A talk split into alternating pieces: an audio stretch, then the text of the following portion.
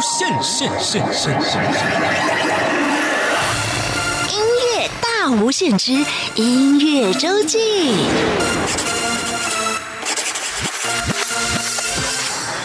Hello，欢迎再次收听音乐大无限。每个礼拜六、礼拜天是由我精灵为您服务主持的音乐周记。今天我特别请到两位来宾来到我们节目当中。今天的来宾我一定要先跟大家预告，非常的特别，因为他们是来自一个成立了三十年的团队，是这个团队的团长以及艺术总监。现在为大家来介绍台湾客家山歌团的团长张云玉团长。大家好。以及艺术总监吕景明老师，大家好。今天请到两位老师来到我节目当中啊，真的是非常非常的感动以及感恩。呃，之前我们节目当中曾经访问过江云玉老师哦，谈到老师是从中国音乐的科系出身的，唱民间歌谣为主，后来呢发现对母语的兴趣，开始唱客家山歌。而吕景明老师的声音是第一次在我们节目当中出现。我们今天要告诉大家的是，这个团队成立了三十年。老师三十年前是怎么样跟姜老师有这样的一个成立这个团队的想法？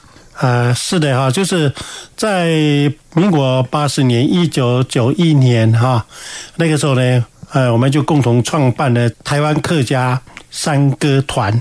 呃，在这个确定名称之前，我们曾经想了很多的名称，台湾客家合唱团呐，或者是呃什么演艺团呐，或者是采茶团呐，啊啊，但是呢，我们最后是选择用山歌团啊，哎做名称，标明的就是我们这个团是以唱客家山歌为主，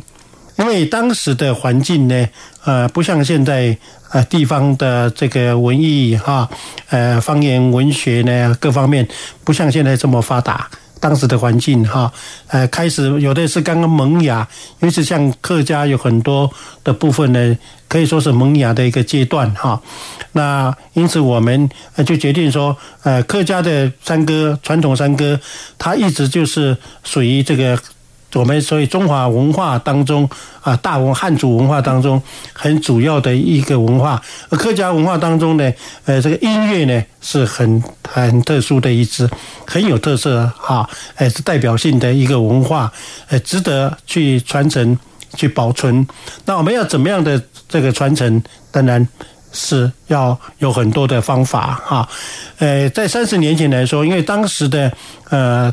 研究学术环境也没这么发达，因此我们就想到说，我们用山歌团以主要研究山歌、啊传承山歌、发扬山歌为主这个目的来成立这个团。嗯，吕老师是什么背景呢？我本身呃是师范毕业。所以本来是教书教音乐的，对，在教了这二十六年的，当了音这个国中小、高中、大学音乐老师，二十六年以后退休。对教育的热忱，还有刚刚老师说到的对山歌传承跟保留的想法，在三十年前，一九九零年的时候成立了台湾客家山歌团。姜老师是团长哦，整个这个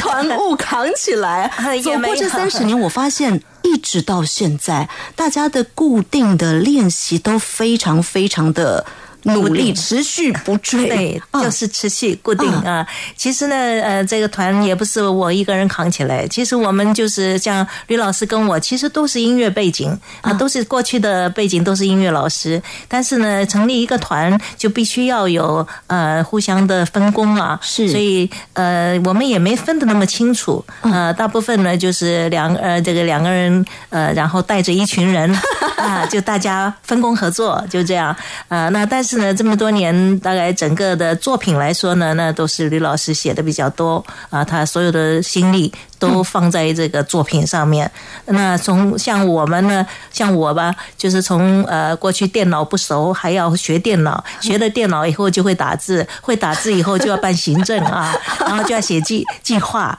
哎，所以就就是这样的，就呃一个团队嘛，不分彼此啊，很多的呃有心人大家在一起，那就发挥了力量啊。那固定的练习，固定的排练，大家有固定的非常呃，就是很死忠。终的啊，对于这个团队的归属。那同时呢，也有很呃共同的理想，呃，想要广大的收集山歌，要做整理，然后要做研究发展，还要做一个展演表现啊。那这个部分，其实我们可能也因为在学校的背景，我们做这种。呃，把它看制成一个教育的事业，把它看成一个文化的事业，所以呢，这种按部就班这个部分，我觉得很可能是我们呃会思考上面会超越很多团队的，就是我们会觉得说是重要的基础中那个是传统，然后呢，重要的这个素材，那就是在传统中。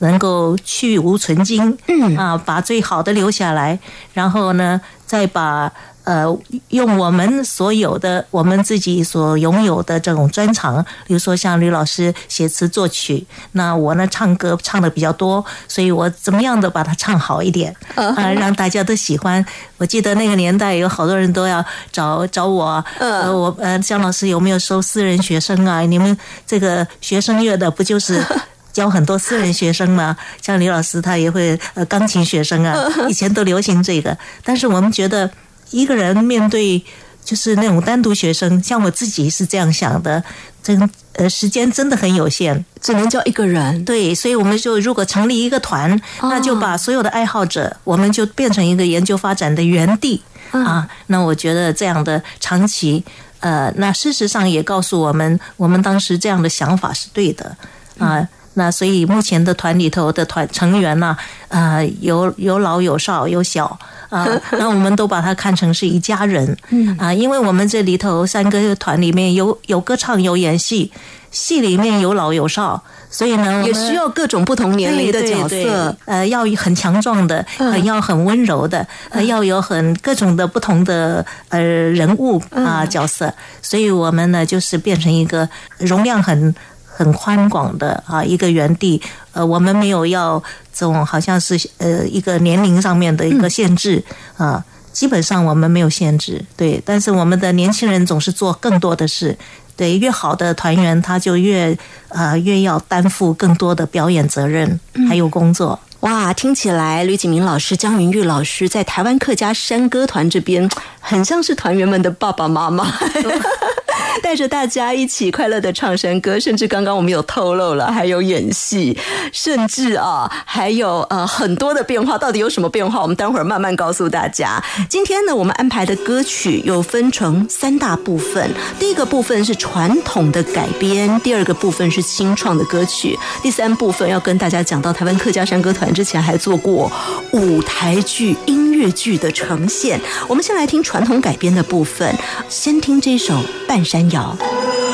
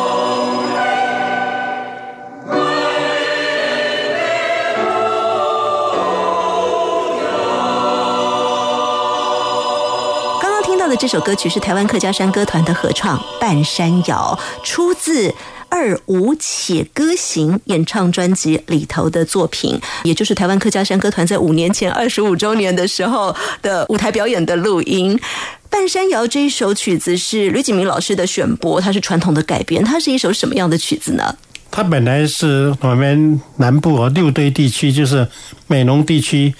那美浓地区呢，它当时过去这呃原住民跟客家就是在一起的。那所谓半山，就是说，当然讲的就是说，它的曲调其实是是原住民的曲调，填上了客家的歌词。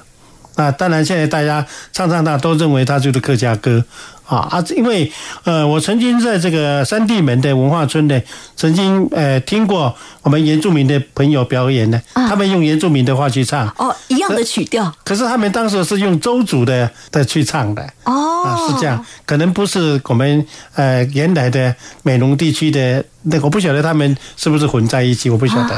那我再请教一个问题，是刚刚我们听到的半山谣。很多会唱山歌的朋友可能都知道它的旋律，但是我们刚听到的这个版本它很特别，听起来像是四部混声合唱。嗯，这也是台湾客家山歌团的特色。呃，是我们呃开始就是这个用这个合唱来丰富我们的演唱的形式哈。啊。呃，让客家山歌它有呃更宽广的一个发展。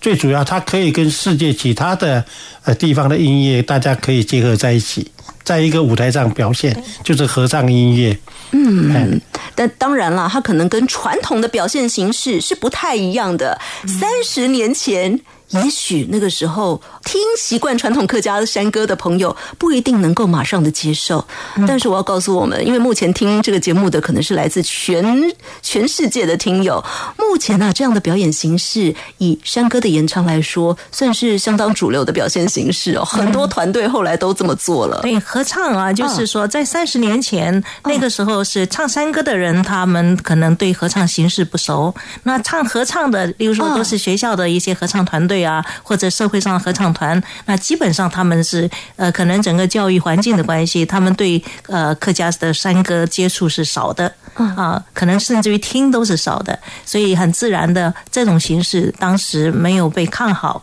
或者是没有被注意，或者说没有被习惯啊，大家都不不以为然。啊，对，但是现在呢，呃，这个整个社会上，呃，还有学校也有办这个乡土歌谣合唱的比赛，那还有像客客委会也有办这种客家文艺竞赛，里面就有歌谣表演组啊，就就有专门唱我们客家的歌，那他们都现在都用合唱的形式了，基本上都觉得这个才够丰富啊。可以说，台湾客家山歌团就是这样表现形式的领头羊，而做了领头羊之后。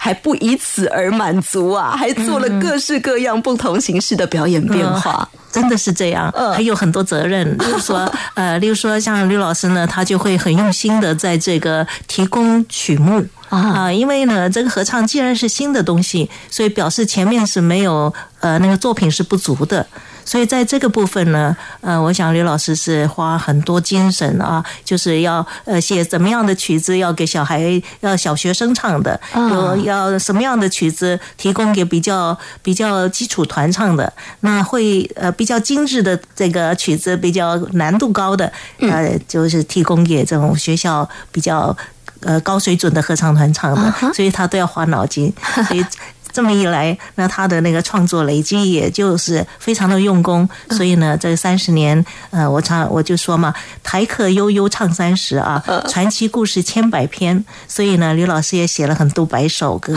的曲子。但今天因为我们先介绍的是传统改编哦，待会儿我们会听到一些创作的曲子。接下来听这个，虽然说是改编，但是改编的方式也蛮有意思的，它是木偶戏的改编呐。对这个木偶戏啊，哈，呃，它也就是说这个呃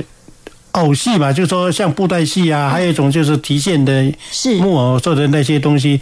那在呃台湾地区来讲，其实，在呃过去大陆很多客家地区，他们这个木偶戏是非常流行的啊，呃，尤其是呃在台湾过去早早年的哈，呃，一般的这个庙会的时候呢。下午都是演的这个酬神戏，嗯，就是八仙呐啊，演给神明看的。对对对，演给神明看。晚上呢是演给一般老百姓看的，啊他就很多都用用偶戏，尤其是木偶戏。那这种唱腔呢，它非常的活泼啊，很适合这个呃，就是一般呃生活性的语言呐、白话来来演唱啊。那我就把这个这个唱腔呢，把它加进来啊。那天上的客家的歌词呢，呃，让它变得非常的丰，非常有趣。嗯，这个是结合，其实是结合梅州的客家的调，然后他们的木偶戏也用这个歌调，对，然后所以它的节奏感就是那种，嗯，我们说敲头，客家人说敲头就是木偶啊，啊对傀儡戏嘛，对，在欧洲他们就很很也是欧洲的国家，他们也有很多。比如说像我们看那个真善美啊，也就会看到噔哒哒哒哒噔哒哒哒 叮哒滴哒滴答这样的。所以像我们现在接下来要听的这个音乐，它也有这种特质。好，它的名字叫做《客家山歌猜》。它是一种谜语的方式来来呈现的，前面问，后面答，一问一答。好，我们来听听看。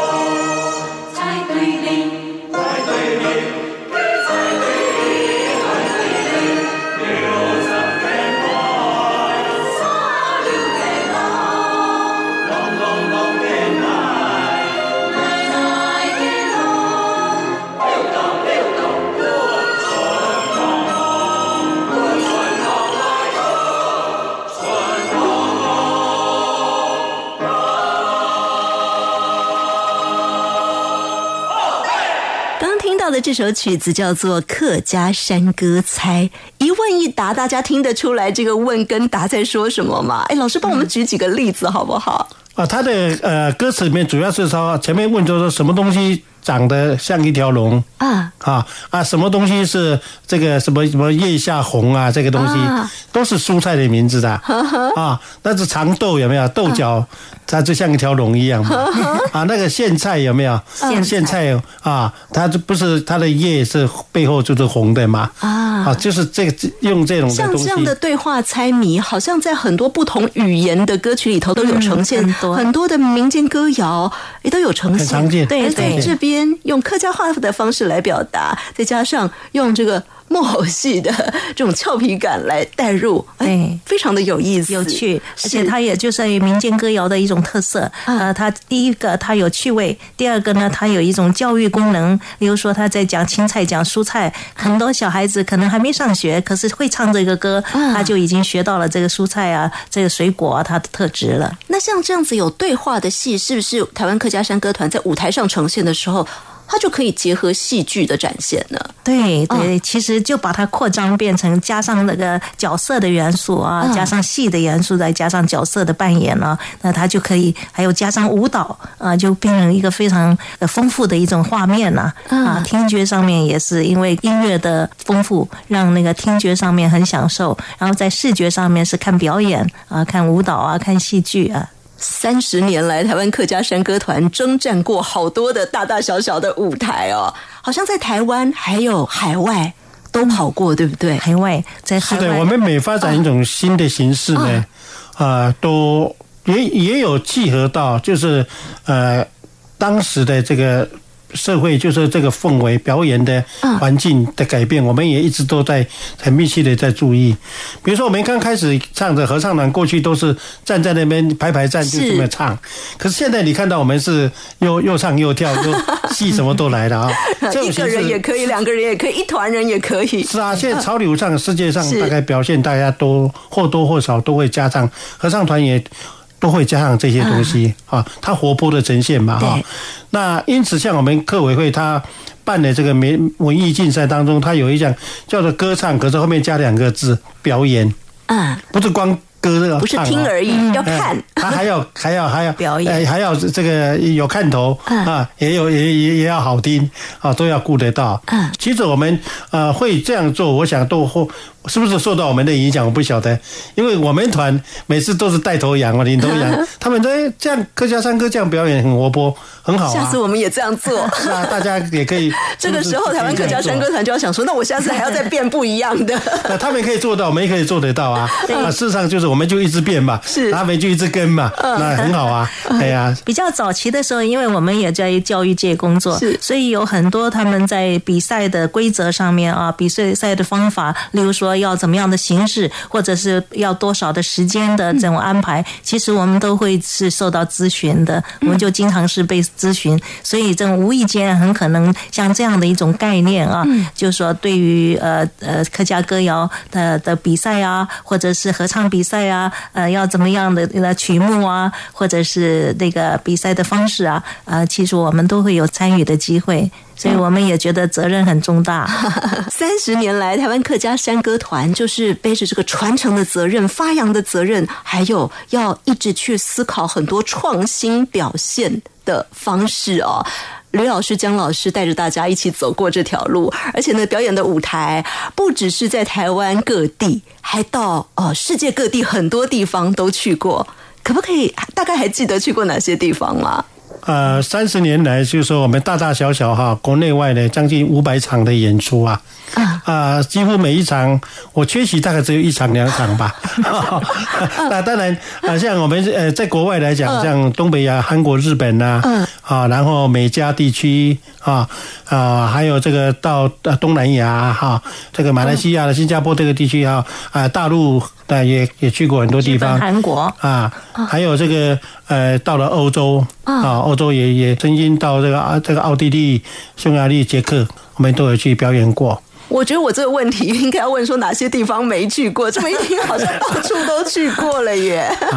如果我们的听众朋友，您现在您住的地方曾经听过，哎，有一个客家山歌团来，没有错，就是您今天听到的台湾客家山歌团。是的，对好，对那么我们接下来再听一首歌，这一首歌呢也是传统的平板的改编，叫做《叫我唱歌就唱歌》，嗯，很来唱歌，求唱歌，对。里面可以听到姜老师的领唱。呃，对，因为这首歌呢，在我的记忆里面，我们台湾客家山歌团呢，在最早的时候，最呃最早要把这个山歌变成一个合唱的形式的时候，因为还保留一个独唱，嗯，呃，就是保留一个领唱，让让，因为大家最熟悉这个平板在客家非常熟悉了，所以呢，还有一种非常亲切的感觉。那当然了，也就是说，呃，我这个。Solo 再结合合唱，它也变成是一个好像有一个比较张力啊，有有小的有大的啊，所以大家听起来呃感觉上又很亲切，但是又觉得哎这个跟以前有一点不一样。合唱这是客家山歌团很早的形式，也可以说李老师的呃作品里面就是呃大概第几首？这是我改编传统歌谣的常用的手法啊，我一定会保留它原版的一段的唱腔。哦，哎先唱比如说用熟悉的，对对，然后再后面再加以变化，哦是这样的。哎好，我们来听听看，很爱葱歌求葱歌，叫我唱歌就唱歌。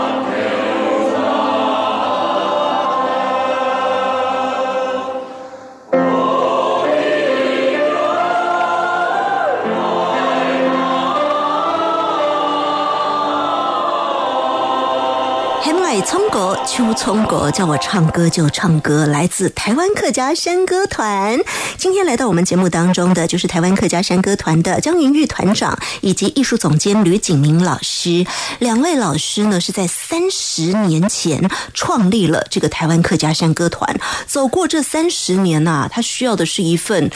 呃，持续的、坚毅的，让这个团一直一路稳健的走下来。不止这样，还需要有很多新创的想法，要有很多的 idea。台湾客家山歌团这三十年来才可以一直的求新求变，有很多不同的舞台上呈现的变化。那么今天两位老师呢，跟我们分享这三十年来的故事。老师说一集。根本没有办法说得很清楚啊！江老师刚刚就有说了，这个故事有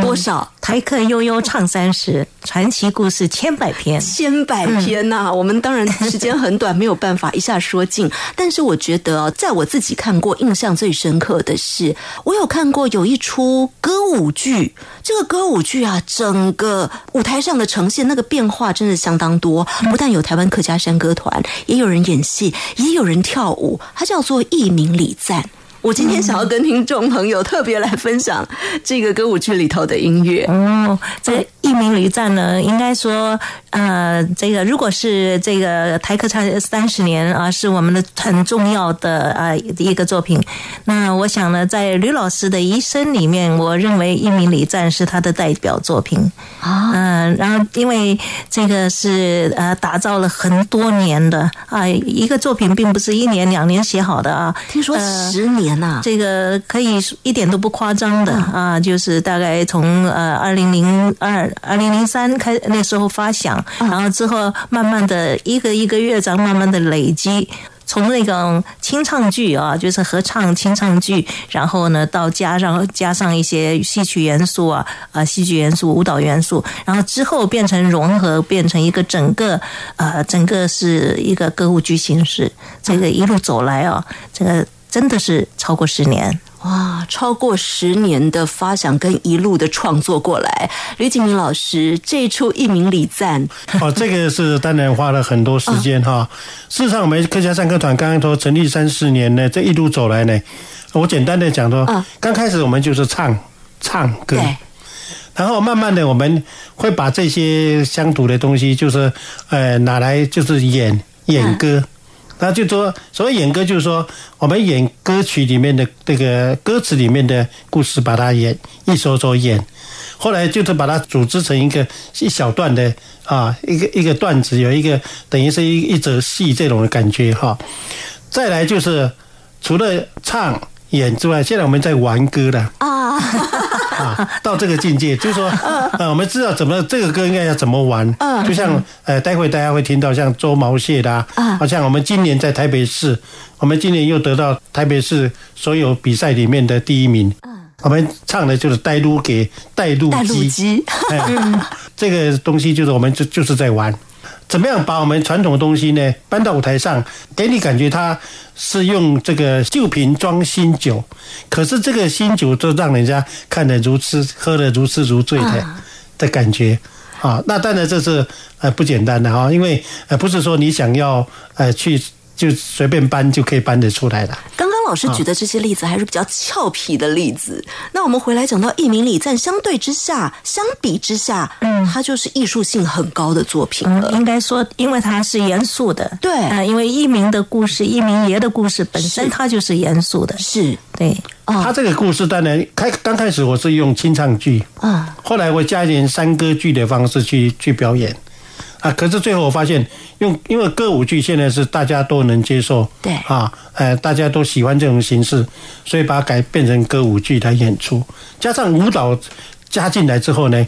更丰富它的它的舞台的这个风华。整个一鸣礼赞，我知道有分成十大乐章。这十大乐章呢，每一个乐章情绪变化很大。嗯，那当然，简单讲起来呢，就是一对小夫妻，但是因为老公要上战场，要跟老婆分开了，就有哀戚的心情。嗯，后来老公战死沙场，他义民本身就是当时的义民，他本来就是普通老百姓嘛，然后他加入义军抵抗这个坏人。之后呢，它变成就战死以后就变成，就说他就是等于升到天上就变成神了，是啊，地方就是建庙祭祀他。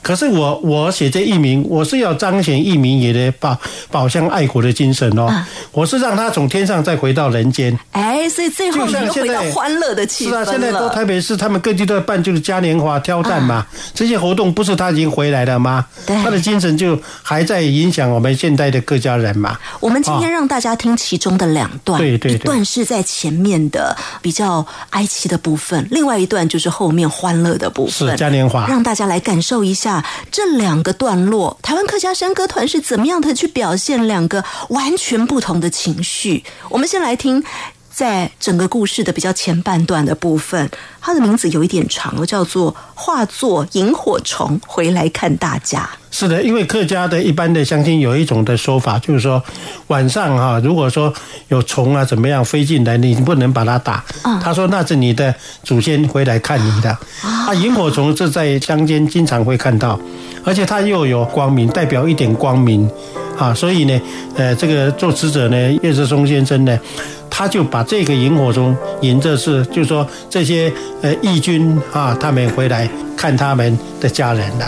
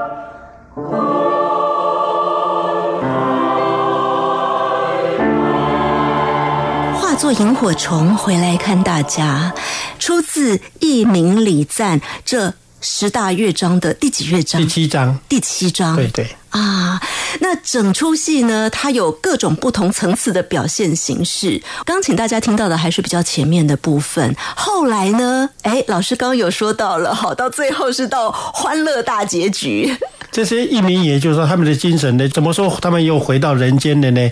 呃，就是天上的神哈，就是说要下来照顾看大家啊那么其实是他的精神呐、啊，啊现在在引领着啊，尤其客家人啊，他们的现代的客家人呢，他们就说以这些义民爷他们的精神呢作为一个瑰高，我们啊就感念他们当年的牺牲奉献，保乡卫国，才有现在这么好的一个生活嘛。所以这一段现在现在台湾的客家人各地每年啊碰到七月二十啊义民节的时候都会办。义民嘉年华、一名文化节啊，这当中它其实就是回到人间的啊所以我这张是以比较欢乐喜庆的方式来写的。我记得这一段在舞台上呈现好热闹对哦。他那个舞蹈加进来，而且我音乐本身一开始我就是用那个呃庆祝的焰火的方式，你会听到那个前面就是会有那个焰火的声音，嘣嘣嘣嘣嘣，那个焰火在闪 在闪烁的，一直这个音乐动机一直直直在前进，给人家感觉到哇，在音乐听起来很活泼。哇，听吕景明老师的形容，这一段是用这样的气氛来写出。我们来听听看，收录在这个录音作品里头，它听起来是什么样的感觉？七月二十嘉年华，出自台湾客家山歌团的《一鸣礼赞》。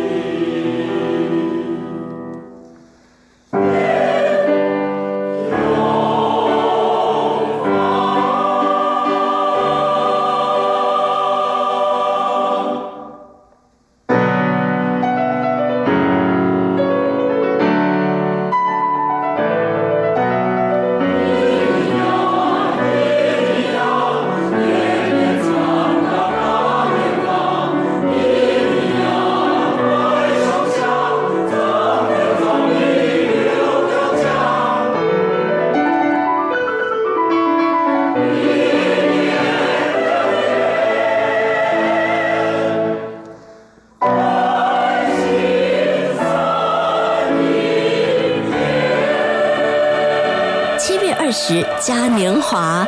呃，这一段呢，台湾客家山歌团当然还是用客语来发音，但是我相信我们的听众朋友，不管您听不听得懂客家话，都可以在整个曲子它的编曲跟呈现的方式上，感受到这一种热闹的气氛。是的，嘿，因为音乐它是很直接的哈，那透过这个音符的跳跃进行呢，你会直接可以感受到它所包含的感情在里面。没错，音乐就是这么样的有意思，它可以把我们的各种情绪，透过旋律、透过节奏、透过它呈现的方式，让看的人、听的人可以有一个直接的感受。今天呢，台湾客家山歌团哦，两位很重要的老师李景明老师、江云玉老师，就在我们的节目当中跟大家分享这三十年来走过的心路历程。当然了，我们参加这个团队哦，有些朋友可能是本身喜欢山歌，有些朋友喜欢表演，有些朋友是喜欢唱合唱。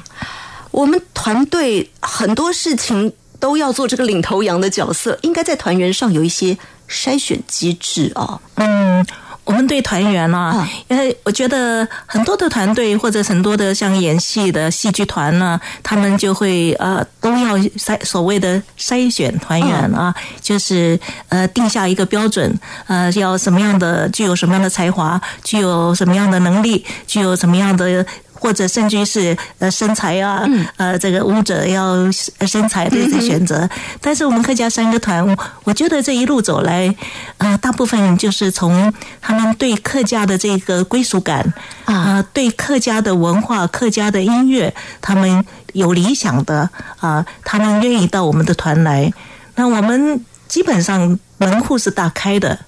啊，就是山歌团的门是大开的，但是在什么时候有选呢？就在我们要表演的时候啊因为在要上舞台的时候，这时候我们非常对严格。得起观众，对，啊我们会从一个呃这个表演的啊、就是对对观众、表演者、呃创作者、表演者、观众的一个呃诉求、这个部分哈、我们希望在我们团队里面都能够把最好的人才放在最好的地方，啊呃，就是就像演戏，呃，最最好的角色，最合适他的角色，其实这个部分作为一个呃导演，作为一个音乐总监啊、呃的这个部分，为他们的设计是反而是最重要的部分。嗯，想要参与台湾客家山歌团的朋友，直接上脸书粉砖就可以看到怎么样可以加入这个团队。至于能不能争取表演机会呢，就要看大家努力了。对，我也发现，呃，这个时间长久以来，我们发现我们的团员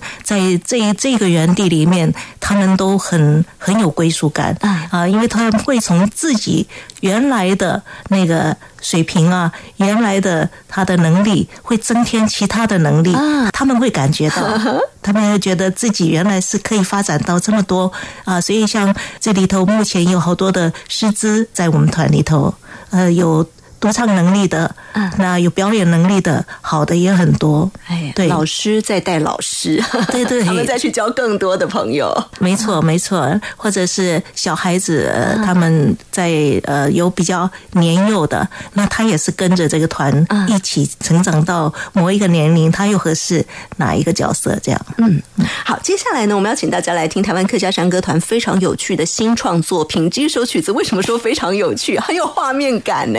哎，因为其实，在国外我们都演出过，嗯。啊，像刚刚第一首听到大家听到的《半山摇》，我记得第一次我们到美国演出的时候，现场有好多我们南部的朋友听了都掉眼泪呢。啊，听到家乡的哎不是我们团，还有别的团，我们国家团到，嗯听说在华盛顿 DC 呃 DC 的时候，啊、也也是这样子，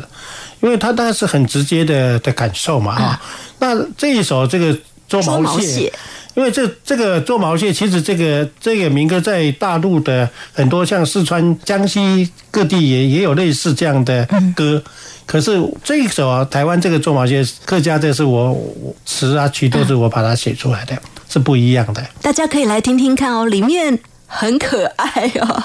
呃，男生的合唱对不对？对，纯男生的合唱。嗯那它当中主要是要会加入四个角色呢，是用这个所谓的有口白，我们叫做说唱。旁旁头蓬头啦。头，它会加上一个板书板的东西进去啊，然后它是纯用等于是脱口秀那种方式，语言的表现。哎语言嗯。啊来呈现这个内容。有一点像那个鼠来宝，嗯对，所以他们呢边鼠来宝，我们可以想象那个画面啊，就边鼠来宝，然后他边表演，然后在河里面的那种有趣味性嗯。啊，抓毛蟹的趣味性。它最主要的，我为什么在国外我们这种表演也受欢迎呢？因为我们在国外的时候，我们当中有四段的鼠来宝这个过程嘛，我当中会有一段呢，我把它改成用英语来发音的。哦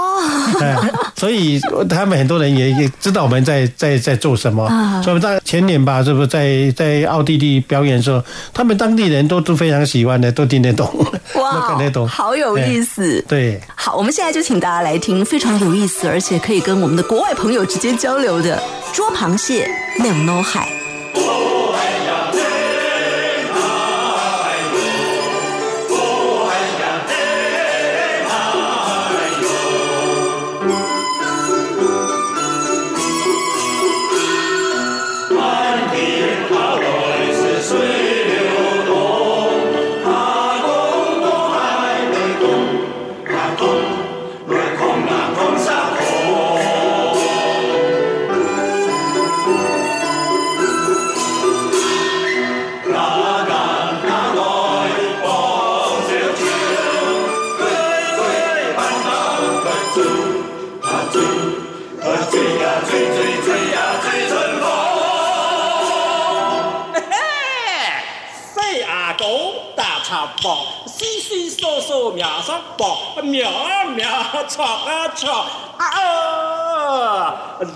两只手它就突然老，呀呀叉叉按倒脚，手不渐渐又按哦。現在我係不記着，藝香東吉香北，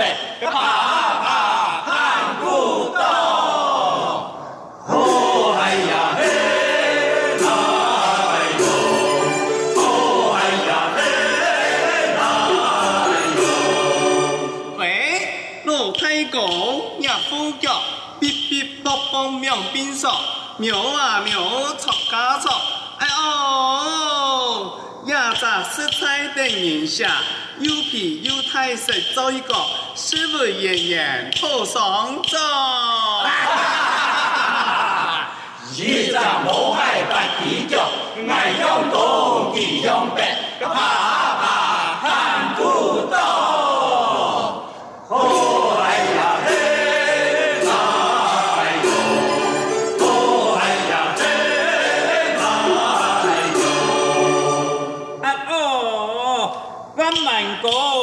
過貴田國，無日無夜撲來作，苗啊苗，戳啊戳，啊哦，兩隻真係藝嘅貨，兩隻前门一一碰，一天其山又其肉，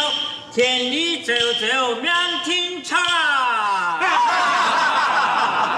現在我係不記着，藝香東吉香北，啪啪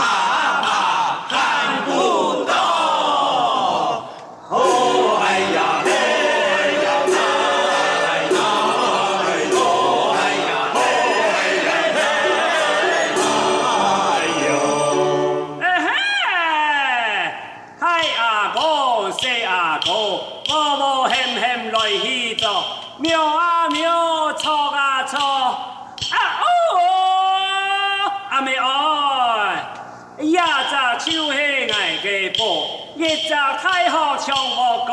時時夾嘅愛嘅腳。人講啊，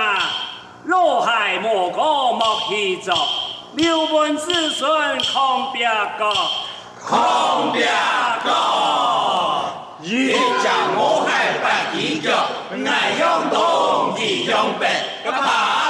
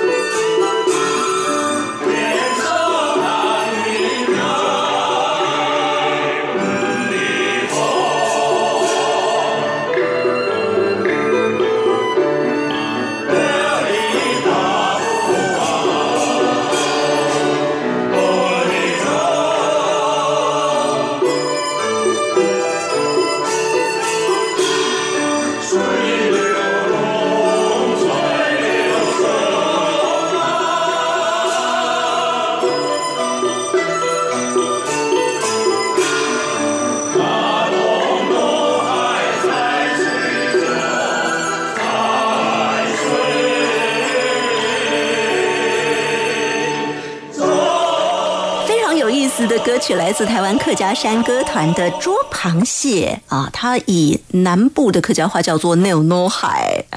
今天啊，台湾客家山歌团的江云玉团长以及艺术总监吕景明老师两位老师来到我们节目当中，跟大家分享走过三十年的台湾客家山歌团。到了三十年，总该做一些特别的事情吧？听说我们接下来马上就要呈现的是台客传奇，这是客家歌舞剧的整个舞台的呈现。是的，因为呃表演团嘛，呃自己做生日生日要庆祝，当然就是拿出最好的表演啊来呈现给观众。所以今年我们是以台客传奇啊这个用四个单元剧的方式